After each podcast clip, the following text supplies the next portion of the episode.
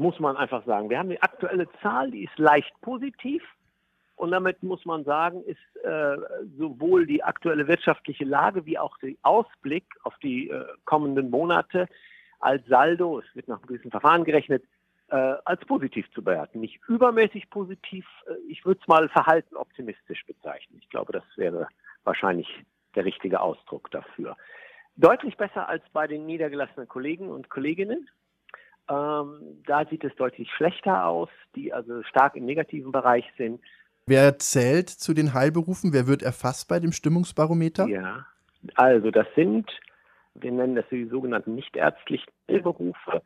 Das sind zum einen Logopäden, Psycho, äh, Physiotherapeuten, Entschuldigung, Heilpraktiker und Ergotherapeuten, Hebammen und Geburtshelfer sowie Apotheker. Also ein breites Spektrum aus verschiedenen Gruppen die, was sie eint, letztlich ist, äh, dass sie eben nicht ärztliche Heilberufe sind, weil Apotheker ja studierte äh, Menschen, Heilpraktiker laufen ja auch nochmal unter einem ganz anderen Regelung nach dem Heilpraktikergesetz und äh, die anderen, die ich erwähnt habe, sind ja sogenannte ähm, Heilmittelerbringer und laufen damit eben auch in einer speziellen Gruppe. Und davon nochmal getrennt sind eben die Hebammen äh, und Geburtshelfer. Man kann sie aber jetzt seit kurzem alle auch als Hebammen bezeichnen, auch die Männer. Bei Ihrem Stimmungsbarometer ähm, betonen Sie oder es fällt auf, dass HeilpraktikerInnen besonders zuversichtlich wirken.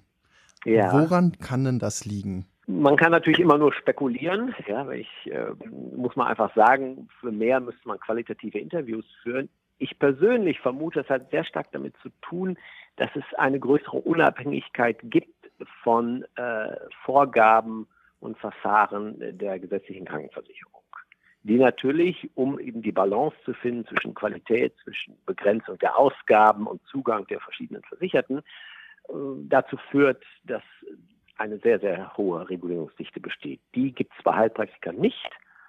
Zudem sind Heilpraktiker ja Freiberufler auf einem freien Markt unterwegs. Die müssen ihre Leistung dem einzelnen Patienten äh, verkaufen.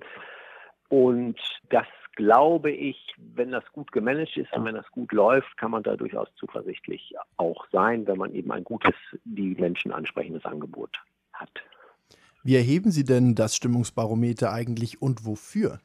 Also die Idee ist letztlich, die, die Stiftung ist eine gemeinnützige Veranstaltung, ähm, eine gemeinnützige Institution und worum es letztlich geht, ist zu sagen, wir wollen einen Beitrag zur Diskussion zur gesundheitspolitischen Diskussion.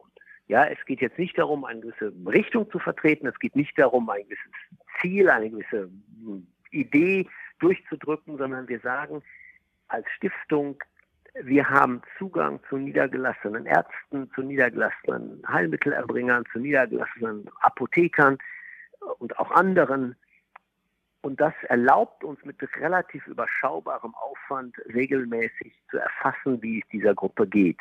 Das ist vom Prinzip her wie beim IFO-Forschungsinstitut in München, die das auch machen für die äh, Wirtschaft, für verschiedene Bereiche der Wirtschaft, als ein Ausdruck dafür, wie, ja, gefühlte Temperatur, wenn Sie so wollen, wie Leute sich fühlen, das Bauchgefühl. Wie geht es ihnen wirtschaftlich? Wie zuversichtlich oder weniger zuversichtlich schauen sie in die Zukunft? Und aus unserer Sicht ist das ein auch Zeichen dafür, ob Gesundheitspolitik aktuell die richtigen Rahmenbedingungen setzt und ob es nicht durchaus auch mal gegeben wäre zu sagen, wir müssen gegensteuern. In welcher Richtung auch immer. Und wir betrachten uns eigentlich so als ein, ja, wenn Sie wollen, Messinstrument, um anzudeuten, wo stehen eigentlich die Leute, die einen Großteil der medizinischen Versorgung in Deutschland schultern. Als Diskussionsbeitrag kann ich mir das sehr gut vorstellen, auch den Leuten, die das schultern, einfach mal zuzuhören und ihre hm. Perspektive ernst nehmen. Ich habe genau. mich aber andererseits dann auch gefragt, könnte man ein Stimmungsbarometer nicht auch sehr schnell falsch interpretieren, wenn wir über gefühlte Wahrheit sprechen? Und zwar im hm. Prinzip in beide Richtungen, dass es den Leuten wirtschaftlich besser geht, als sie sich fühlen oder auch schlechter geht, als sie sich fühlen. Ja, die Frage ist natürlich, was ist der Goldstandard? Was ist das Objektive beim wirtschaftlichen Wohlfühlen? Sie könnten natürlich, sagen wir jetzt mal, Praxisumsätze nehmen. Die kann man natürlich messen. Das muss man aber natürlich ins Verhältnis setzen zu den Kosten, die da sind, zu der Arbeitszeit, die aufgebracht werden muss, um die, die, die Praxis am Laufen zu halten, äh, zu der Abwägung mit anderen Berufen, zu Alternativen zum Arztberuf. Also ich denke, dass so eine äh, subjektive Wahrnehmung eine ganz sehr gute, eine ganz hervorragende Ergänzung ist zu objektiven Daten, weil es eben mehr sagt als nur, ich sag mal, ich sage jetzt mal beispielhaft, die Umsätze der niedergelassenen Ärzte sind im letzten Jahr um äh, 4,1 Prozent gestiegen. Ja, um jetzt mal einfach eine Zahl zu nennen. Ja, so, sehr abstrakt. Das klingt ja dann nicht schlecht, bitte? Sehr abstrakt natürlich auch erstmal. Eine abstrakte Zahl, ja, ja. Um, um x Prozent gestiegen, genau. Aber da ist nicht drin, gut, man könnte jetzt noch die Inflation dazu tun, aber es gibt auch sowas wie medizinische Inflation, also die Frage spezielle äh, medizinische Produkte, die, die Frage der, der Vergütung der Angestellten, die da halt noch mit reinspielen. Aber es kommen eben auch so Sachen rein, wie ist die Stimmung bezogen auf, äh, wie soll man sagen, Wertschätzung. Ja, also beispielhaft sei jetzt nur genannt, äh, alle möglichen Leute haben Corona-Bonus gekriegt, die medizinischen Fachangestellten in den Praxen bis heute nicht. Ja, und wenn Sie mich fragen, wäre das äh, die Gruppe eigentlich, die halt am ersten zusammen mit den Intensivpflegern einen solchen Bonus hätten kriegen müssen. Ne? Und, und, und solche Dinge, solche gefühlten Dinge, wo man sagt, Leute, das klemmt hier jetzt gerade, ja, oder ich habe hier einfach deutlich zu viel Aufwand. Die, die, die, die äh, Verwaltungsdichte der Kassenärztlichen Vereinigung oder Krankenkassen ist einfach sehr, sehr hoch im Vergleich zu den Vergütungssätzen, um jetzt einfach wieder ein abstraktes Beispiel zu bringen. Das reflektiert sich eben in solchen subjektiven Indizes.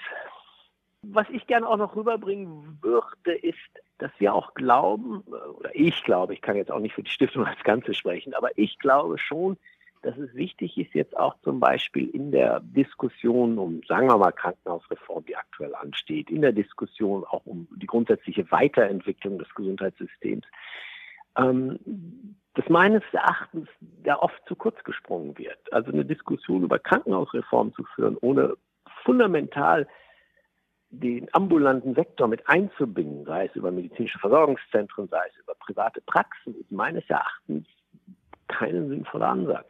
Man muss das miteinander verknüpfen.